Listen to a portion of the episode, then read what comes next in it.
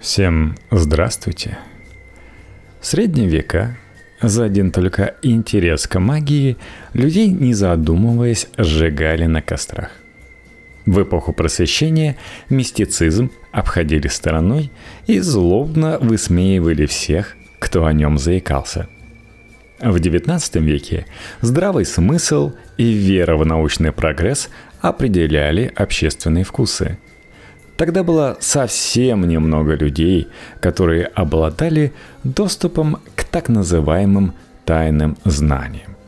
Эти знания столетиями передавались от учителя к ученику и записывались в мистические трактаты, которые после прочтения желательно было бы сжечь.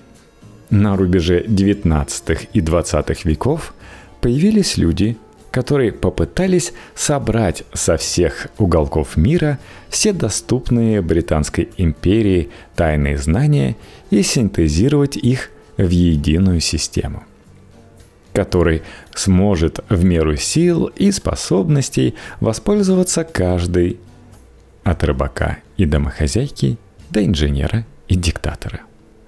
Алистер Кроули – самый яркий представитель таких людей – джентльмен, обладающий тайным знанием и работающий со спецслужбами, основатель мистического движения и разорившийся аристократ, возвышенный йогин и падший наркоман.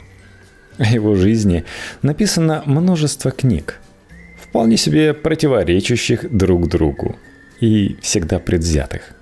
Сам он был не против – чтобы люди не верили в реальность его существования и считали его новым героем солярного мифа, собирательным образом многих людей.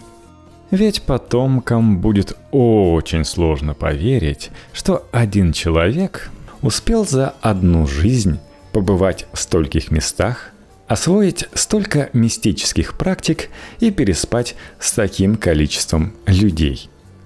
Кроули делят свой жизненный путь на три параллельные линии, которым дает, как всегда, пышные названия. Тайная стезя посвященного, тропа поэзии и философии и открытое море романтики и приключений. В общем, обо всем этом сейчас я вам и расскажу. Кстати, хотел поделиться, что я начал генерить обложки для этого подкаста с помощью нейросети. Я пока только учусь, но вроде получается. Для двух предыдущих выпусков про медитацию я сам лично сделал обложки, а не брал откуда-то из интернета. Итак, Алистер Кроули родился 12 октября 1875 года. Славное было время. Зажиточной и религиозной английской семье. Дед Алистера был знатным пивоваром – а вот отец, получив образование инженера, ударился вдруг в крайнюю религиозность и решил стать инженером душ человеческих, то есть проповедником. Плимутское братство, так называемая радикальная протестантская секта, членом которой был отец Алистера и которая отравила мальчику детство. Плимутские братья ждали наступления страшного суда с минуты на минуту. Всех несогласных с ними нарекали сумасшедшими, а Библию в одобренном королем Яковом переводе они считали откровением Святого Духа, надиктовавшего всю правду писцам. И понимали все, что в ней написано, буквально. А это ни к чему хорошему не приводит, особенно если на дворе практически 20 век – Апокалиптическое мироощущение сказывалось и на маленьком Алистере. Однажды, вернувшись с улицы в пустеющий дом, он до смерти перепугался, решив, что раз никого нет, то страшный суд начался, родители попали прямиком в рай, а его, как и всех остальных грешников, ждет шум битв и суета-сует. Ну и что там дальше по апокалипсису. Когда Алистеру было 12 лет, его проповедующий отец внезапно умер от рака языка. Религиозная истерия в семье чуть ослабла, а молодого наследника состояния Кроули по традиции отправили учиться в частную школу. Очень строгих и честных правил. Беспрекословное подчинение, дисциплина, зубрежка и постоянная слежка учеников друг за другом. Приблизительно так выглядели его школьные годы. Однажды соученик Алистера донес директору заведения – что видел, как Кроули валялся пьяным под лестницей у себя дома. Как-то раз пытался совратить другого мальчика, но на молитвах только делал вид, что молится, а на самом деле занимался чем-то другим. Юному Алистеру даже не стали объяснять, в чем его вина, однако убедили его, что он виноват и хорошо бы ему самому во всем признаться – а пока этого не произойдет, он наказан. Полтора семестра с ним не разговаривали ни ученики, ни учителя. Его посадили на диету из хлеба и воды, и все ждали чистосердечного признания. В конце концов, он признался во всем, что сделал и чего не сделал, однако к тому времени уже так страдал от физического и эмоционального истощения, что дяде пришлось забрать его домой и на несколько лет перевести его на домашнее обучение. Науку Алистер схватывал жадно. Однако частные педагоги также не пришлись ему по душе. Их он считал самодовольными ничтожествами и педантами. Однако один преподаватель полюбился ему, так как показал правду жизни – научил его курить и выпивать, играть в бридж и ходить по женщинам.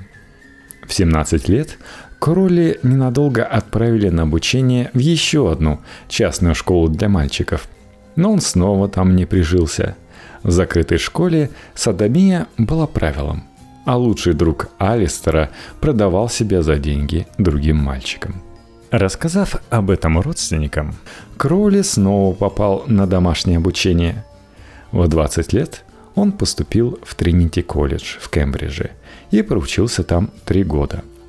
Этот колледж был основан Генрихом VIII в 1546 году.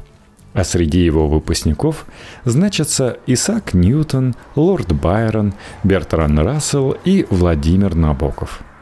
В колледже Алистер почувствовал себя уверенней и стал президентом шахматного клуба – по два часа в день играл в шахматы и знакомился со светской жизнью. Во время обучения он отправился в Петербург, чтобы выучить русский и, возможно, стать дипломатом в России. Но задержался там недолго. Некоторые биографы считают, что в университете он был завербован английской разведкой. И Россия стала его первым заграничным опытом в качестве агента – и все его дальнейшие многочисленные путешествия были связаны именно со спецзаданиями. Отучившись в Тринити колледже три года, Кроли отказался сдавать финальные экзамены и выпустился без диплома этой второсортной почести. В 23 года он вступил в закрытый мистический орден – чтобы получить свое основное образование и начать интенсивное продвижение по степеням посвящения. В 1898 году Кроли пришел в Орден Золотой Зари – тайное общество, посвященное изучению и практике эзотерических наук. Основная идея ордена формулировалась так – цели религии, методы науки – в каждой религии есть два уровня понимания. Экзотерический, то есть внешний, и эзотерический, то есть внутренний. Экзотерическая трактовка религии всегда была достоянием масс, основой общественной этики и, по сути, становилась разновидностью закона – Эзотерическая же, то есть внутренняя трактовка религии, традиционно находилась в руках жрецов, обладавших научно-религиозными знаниями. В государстве Платона философы, то есть носители знаний и любители истины, стоят на вершине государственной пирамиды.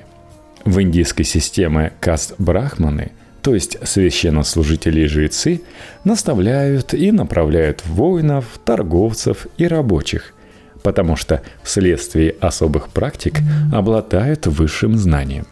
Более того, в жреческой касте также есть два направления – внешнее и внутреннее.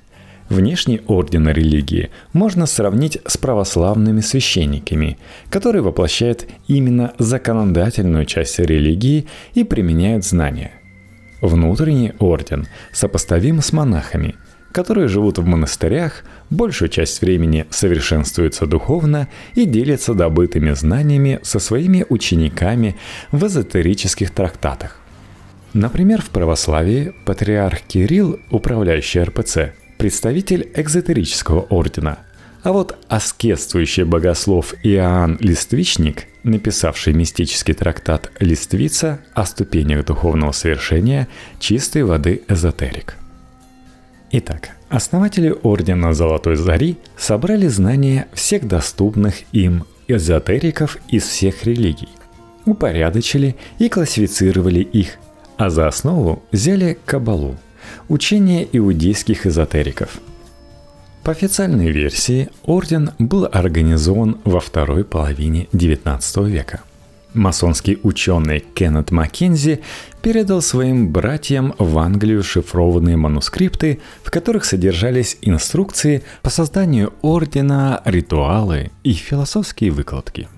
В Британии они попали в руки к трем масонам по фамилии Уэскотт, Мазерс и Вудман, которые расшифровали их, довели до ума и создали на этом основании орден. Кроули вступил в орден Золотой Зари и там познакомился с астрологией, таро, геомантией, каббалистическим древом жизни, астральными путешествиями и алхимическими формулами – все, что сейчас доступно подросткам, бабушкам и цыганкам, в конце XIX века было доступно лишь небольшой прослойке английских джентльменов, которые делились этими знаниями и обучали этим практикам тщательно отобранных мужчин. Члены общества были родом из самых состоятельных семей, получили лучшее образование и стремились к чему-то большему – Орден снабжал их единой интеллектуальной системой, которая позволяла обрести понимание мирового процесса как единого организма, в котором можно усмотреть закономерное движение его цели и законы. Осознав эти законы, процессом жизни можно управлять. Доктора, ученые, юристы, профессора, художники и писатели – все желающие получить доступ к тайным знаниям и поучаствовать в ритуалах могли попасть в орден. Но только если за их благонадежность ручались несколько других членов. Нужно было сразу несколько инвайтов, чтобы попасть на собеседование. Кроули попал в орден в качестве поэта. Еще в институте он начал писать издавать сборники стихотворений и проявлять выдающиеся интеллектуальные способности. В Ордене он быстро начал делать успехи в обучении. Однако попутно успел перессориться с почти со всеми остальными его участниками. Молодой бунтарь считал, что эзотерический орден скатился от тайных знаний и истинных практик к интеллектуальному нагромождению и помпезным церемониям, то есть к экзотерике – Знания, стоящие за этими ритуалами, подлинные, и за это ордену спасибо. Но к настоящей магии это все отношения не имеет, подумал Кроули и рассорил всех участников между собой. Золотая заря раскололась. Между членами ордена начались судебные тяжбы, и вскоре он вовсе перестал существовать. Кроули получивший необходимый философский и мистический базис, отправился за новыми знаниями за три девять земель. Некоторые биографы опять связывают его с британскими спецслужбами и утверждают, что в «Золотой заре» он был засланным казачком, целью которого было разрушение ордена. Так или иначе, но «Золотая заря» повлияла на все эзотерические течения XX века – и в том или ином виде существует до сих пор. А наш мистик первым делом отправился в Мексику через США, где был посвящен в местную масонскую ложу и совершал походы в горы со своим другом-альпинистом Оскаром Экенштейном. По словам Кроули, Экенштейн не только пристрастил его к альпинизму и научил неуклонно следовать пути, но открыл ему секреты концентрации ума. Бесконтрольное внимание – основной бич современного сознания. Ученый концентрируется на четко сформулированной задаче и открывает новую формулу. Когда тот же ученый открывает на работе окно Фейсбука, он растрачивает свое внимание на свистопляску образов и сообщений. Можно сказать, что ученый так отдыхает и потом лучше сконцентрируется на научной задаче. Однако также можно сказать, что его концентрация слабая, и именно поэтому ему нужны передышки – как дистрофику будут нужны передышки между этажами, пока он будет волочь по лестнице диван. Дистрофик сконцентрирован на диване. Однако ему не хватает сил, поэтому время от времени приходится отвлекаться на разглядывание мусоропровода. Экинштейн объяснил Кроули, что умение концентрироваться – такой же параметр, как физическая сила или выносливость альпиниста. Развить концентрацию можно усилием воли – и так же, как и в случае с мускулами, с помощью специальных упражнений.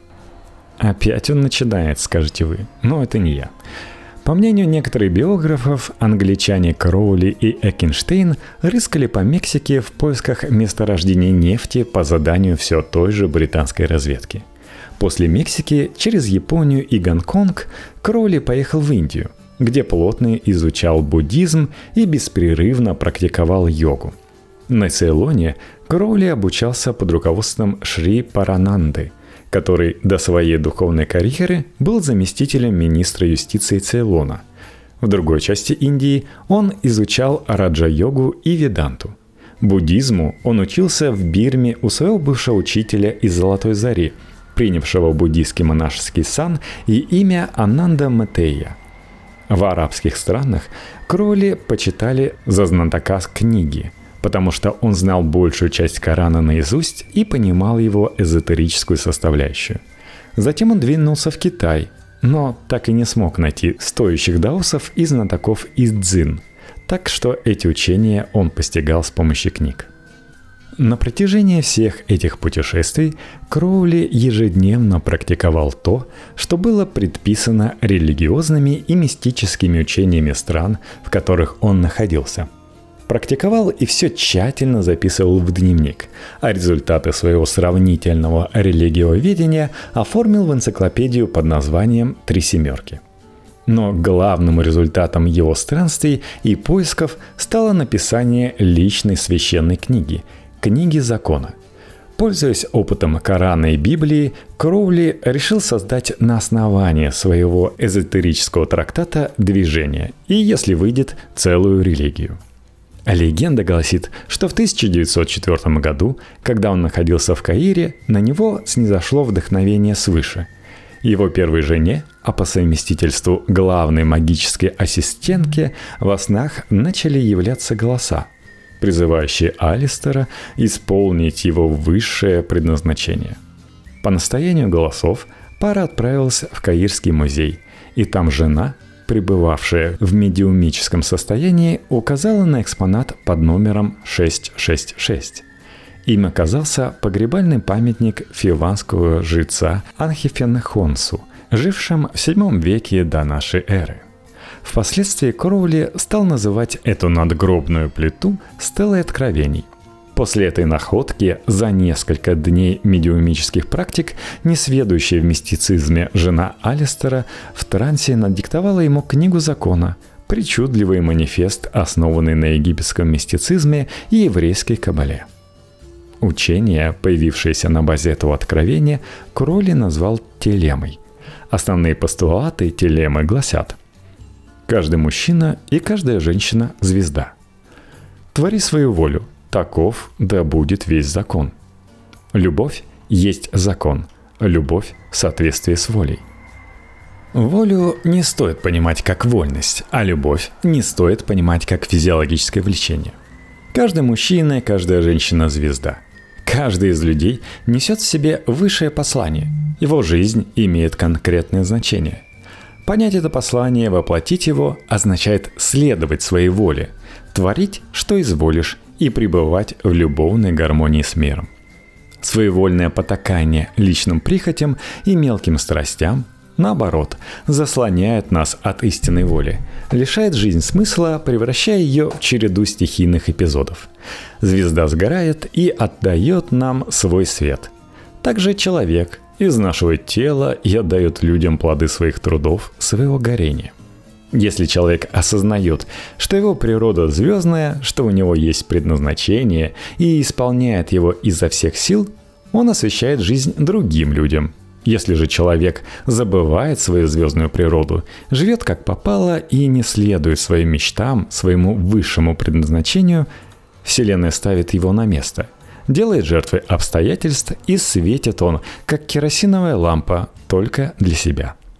По словам Кроули, он не сразу осознал важность этого откровения и еще несколько лет жил так, будто ничего и не произошло – что и стало едва ли не главной ошибкой его жизни. Бездействие прощается тем, кто не ведает, но тот, кто знает и не действует, да будет проклят. Ну а пока ему всего тридцатник, и в 30 лет Кроули возглавил альпинистскую экспедицию на третью в мире по высоте гору Канченджангу. Гора находится большей частью в Непале. Ее высота 8500 метров. И среди альпинистов она пользуется репутацией самой предательской горы из-за непредсказуемых перемен в погоде, неожиданных лавин и непроходимых участков. Во время экспедиции сам Кроули несколько раз сильно заболевал. На некоторое время ослеп от снежной белизны, но в целом не собирался уходить, пока вершина не покорится – Однако его спутники оказались не такими решительными, и взбунтовавшись, часть альпинистов двинула назад. К сожалению, очепенцев накрыло лавиной, хотя Кроули предупреждал их, что так и будет. Причем после этого случая вся экспедиция повернула назад, а за молодым англичанином в альпинистских кругах закрепилась дурная слава никудышного проводника. Подавленный, Кроули отправился в путешествие по Китаю – отдавая предпочтение городам, в которых процветало опиумное производство и курение. В этом некоторые биографы также усматривают задания британских спецслужб. В безуспешном поиске китайских эзотериков, помимо курения опиума, Королли продолжал свои философские изыскания и ежедневную практику медитации – Вернувшись затем в Англии, он уединился на год и предался самой интенсивной практике всего, что он изучил за годы духовных странствий. Результатом должно было стать осознание своей истинной воли, поэтично названное собеседованием с личным ангелом-хранителем. В основании этой магической операции Короли положил технику, описанную в книге священной магии Абрамелина – по одним сведениям, книга эта была написана немецким евреем родом из Вормса, по другим – раввином Авраамом Яковом бен Моисеем. Суть операции заключалась в том, что Кроули уединился, освободил свой ум от внешнего мира, очистил мысли с помощью специальных практик, совершил необходимые ритуалы, и на фоне этой внутренней тишины проступило понимание своей истинной природы. Будда сказал – я скорее умру сидя, но не встану, пока не пойму истину. Кроули сказал, у меня есть правильные методы, и я знаю, как за год понять истину и пойму ее. К религиозной цели он подошел чисто научно. Все свои практики Кроули сдабривал изрядными порциями гашиша и даже написал эссе «Психология гашиша» 1909 года – в котором утверждает, что ТГК – лучший друг мистиков. Кстати, несмотря на все мифы, в Праге разрешена только лечебная марихуана с содержанием ТГК, не превышающим какую-то норму, и продают ее по рецептам. Но, естественно, люди достают. Вроде как продавать это уголовка, но полиция не бегает за продавцами, у них нет какой-то палочной системы для этого. И самое забавное, в Праге есть лендинговые аппараты с травой, с такими устрашающими названиями на каждой пачке. Но это относительно безобидная трава, в ней не ТГК, а хексагидроканабиол. Он работает так же, как ТГК, но в самом растении его невероятно мало, поэтому никому в голову не приходило его запрещать. В общем, вроде как безобидное растение получается, а тут народ наловчился его получать гидрированием экстрактов ЦБД в любых количествах.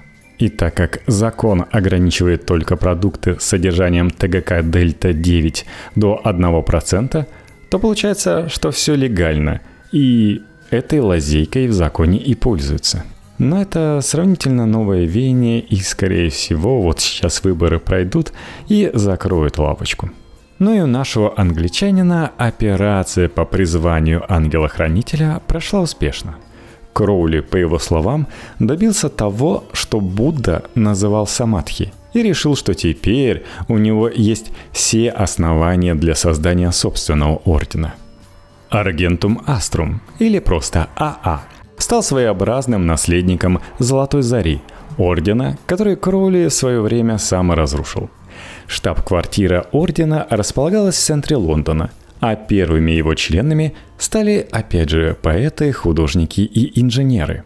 Кроули начал писать детальные инструкции для адептов ордена, а также начал издавать журнал «Равноденствие», который должен был стать глашатаем телемы нового учения Кроули для масс – в это же время солидное наследство, доставшееся Кроули от его отца-проповедника, иссякло – он множество раз ругал себя за то, что с деньгами обращался хуже ребенка. Никогда не считал, сколько тратит, и позволял проходимцам паразитировать за его счет. Так что создание ордена совпало с началом серьезных финансовых затруднений. И с этого момента и до конца жизни ему приходилось жить на пожертвования сочувствующих учеников. Разбалованного аристократа проблемы с деньгами могли бы и убить. Однако же Кроули был и закаленным путешественником, привыкшим к лишениям и суровости жизни. Он и до проблем с деньгами радостно менял шелковую сорочку, мягкие пуфики и изысканный алкоголь на неприглядный термокостюм альпиниста, ночевку в палатке и чай из жестяных кружек – в экстремальных горных условиях нельзя обнажаться ни на минуту из-за солнца или мороза. Так что о мытье и прочих удобствах можно забыть. Кроули рассказывал, что однажды от грязи в складках его одежд завелись вши, а ему ничего не оставалось, кроме как терпеть и продолжать восхождение. Главным учеником Кролли в этот период стал Виктор Нойбург, английский поэт и писатель. Парочка познакомилась в 1907 году, и между ними завязались крепкие и временами болезненные отношения результатом которых стала серия работ под названием «Парижское делание», в которых описывались гомосексуальные магические практики. Нойбург сопровождал Кроули в путешествиях, был его секретарем и партнером в ритуальной работе – Однажды, когда они плыли на пароходе, Кроли выбрил своему ученику голову, оставив два торчащих клока волос, надел на него ошейник и, держа поводок, прогуливался со своим маленьким бесом, как он его называл по палубе, неизменно шокируя и возмущая пассажиров судна. Таким способом он помогал своему ученику преодолеть чувство собственной важности – прививал презрение к общественному мнению и помогал превозмочь эго. Кроули легко можно назвать одним из самых похотливых людей нового времени.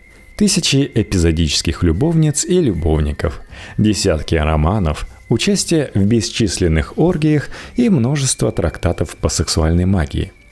«Багряная блудница» Таким титулом из книги Апокалипсиса он величал свою главную на данный момент любовницу – она участвовала в его ритуалах, часто исполняла роль медиума и терпела язвительный характер великого зверя. Вместе с Виктором Нойбургом и другими учениками Кроули начал организовывать закрытые вечеринки и ставить спектакли на основе магических ритуалов. На таких представлениях Кроули декламировал стихи, Нойбург вытанцовывал разных божеств, а австралийская скрипачка Лейла Уотл сопровождала действо музыкой. Гостям раздавали фруктовый пунш, в который был подмешан мискалин. Так что зрители и правда были ошеломлены магическим искусством Алистера Кроули и потом писали хвалебные рецензии. В это же время Ви-Ви-Ви-Ви-Ви-Ви это был один из псевдонимов Кроули, продолжал писать свои научные мистические трактаты. И в результате издания одного из них, книги лжей, на связь с автором вышел немецкий оккультист Теодор Ройс. Он обвинил Кроули в том, что тот раскрывает секреты немецкого тайного общества Отто. Однако Кроули легко парировал эти обвинения, доказав, что это чистой воды совпадение – по итогу завязалась переписка и состоялся ряд встреч, в результате которых Кроули не только получил высокую степень посвящения в Отто, но и был назначен главой английского отделения. Немецкий орден пришелся Кроули по душе, так как в нем акцент делался на сексуальную магию, предмет, которым великий зверь научно занимался долгие годы – в 1914 году началась Первая мировая война, и Кроули на пять лет бежал из Европы в Америку, где он продолжил магические опыты, вспомнил свои предыдущие перерождения и экспериментировал с новыми для него наркотиками. Там же, в результате усиленных медитаций, на Кроули снова снизошло откровение, после которого он начал именовать себя мастером-теорином и писать картины – Вспомнив одно из перерождений, в котором он был китайским мудрецом, Кроули, не зная китайского, скомпилировал собственный перевод китайской книги «Перемен» и «Дзин» и свои комментарии к ней. Также он связал восточный мистицизм даосов с западными мистическими системами, обнаружив в китайской системе универсальную каббалистическую логику. После окончания войны Кроули вернулся в Европу и решил создать собственную коммуну – в которой он и его ученики смогли бы жить по системе его нового учения. Название аббатства Телемы Кроули позаимствовал из романа «Гаргантюа» и «Пантагрюэль» Франсуа Рабле, а местом дислокации выбрал городок Чефалу на южном побережье Сицилии. В аббатство Телемы потекли ученики со всего мира. Многие из них приезжали вместе со своими детьми – а Кроули некоторое время чувствовал себя будто в раю на земле. Четыре раза в день в установленное время все вместе поклонялись Солнцу, путешествующему по небесам. Проводили многочисленные магические церемонии и ритуалы для раскрытия своих истинных сущностей, практиковали сексуальную магию. Сам Кроули, кроме всего прочего, безуспешно пытался избавиться от героиновой зависимости и даже написал об этом толстый роман – Дневник наркомана. Аббатство имело сомнительную репутацию. Местным жителям небезосновательно казалось, что в их деревушке живет исчадие ада. Все углубилось, когда один из учеников напился воды из горного ручья, подхватил печеночную инфекцию и умер, а его жена обвинила во всем Кроули – Однако все шло относительно гладко до тех пор, пока в дело не вмешался лидер фашистского режима Бенито Муссолини. Ему, как и многим биографам Кроули, показалось, что тот связан с английской разведкой. Всех жителей аббатства депортировали, а Кроули обиделся на фашистов. Если орден Аргентум Аструм Кроули основал самостоятельно, то к немецкому Отто он присоединился уже после его создания. И так получилось, что после смерти Теодора Ройса, основателя Отто, именно Кроули претендовал на звание главы ордена – Однако немцы, предчувствовавшие скорое появление Гитлера, не сильно хотели, чтобы ими управлял англичанин. В итоге Отто раскололся, многие его участники вышли и организовали собственные магические кружки, а Короули стал верховодить над тем, что осталось. В 20-е годы он продолжил свои путешествия, чаще всего возвращаясь в Париж – Однако уже в 29 году за его связи с немецкими тайными обществами французские власти посчитали его опасным немецким шпионом и выгнали со страны. Все следующее десятилетие, вплоть до начала Второй мировой войны, Кроули жил между Лондоном и Берлином, где его признали неплохим художником-экспрессионистом и где он руководил делами Отто – Долгое время он считал, что Гитлер, да и Сталин, чего ж там таить, могут принять участие в книге закона и на его основе построить не просто тоталитаризм, а просветленное царство сознания. Таким кровавым диктаторам Кроули обратился потому, что считал их людьми, исполняющими свою истинную волю, однако делающими это с искажениями. Попытки сварить кашу со Сталиным он оставил достаточно быстро. А вот Гитлера осаждал долгое время и был уверен, что фюрер прочитал книгу закона, которую он ему выслал, и вот-вот позовет Кроули быть его учителем. Однако Гитлер, как и все биографы Кроули, посчитал его британским шпионом, закрыл немецкое отделение Отто и посадил в тюрьму его немецких руководителей. Кроули удалось бежать. Он крепко обиделся на нацистов и стал обзывать Гитлера черным магом. Когда началась Вторая мировая война, Кроули плотно общался с английскими разведчиками. Однако, когда официально предложил правительству свои услуги и консультации, те демонстративно отказались. Постаревший зверь стоически и с юмором переносил нацистские бомбежки Лондона и вел тихую, спокойную жизнь. С помощью художницы Фриды Харрис он нарисовал новую колоду карт Таро и написал одну из лучших своих работ «Таро Тота», Через картинки и комментарии к ним он суммировал все свое понимание мирового мистицизма, свел воедино все мировые религии и добавил чуточку Кроули. 1 декабря 1947 года мастер Террион покинул свою 72-летнюю телесную оболочку, страдавшую хроническим бронхитом и наркотической зависимостью, и отправился к звездам – Понять, что вообще означало существование этого человека, очень сложно. Также сложно понять, человек это был или духовно-гедонистическая машина. Одно ясно точно. Масштабы жизни и путешествий Алистера Кроули будут бодоражить и нас, и наших потомков еще долго.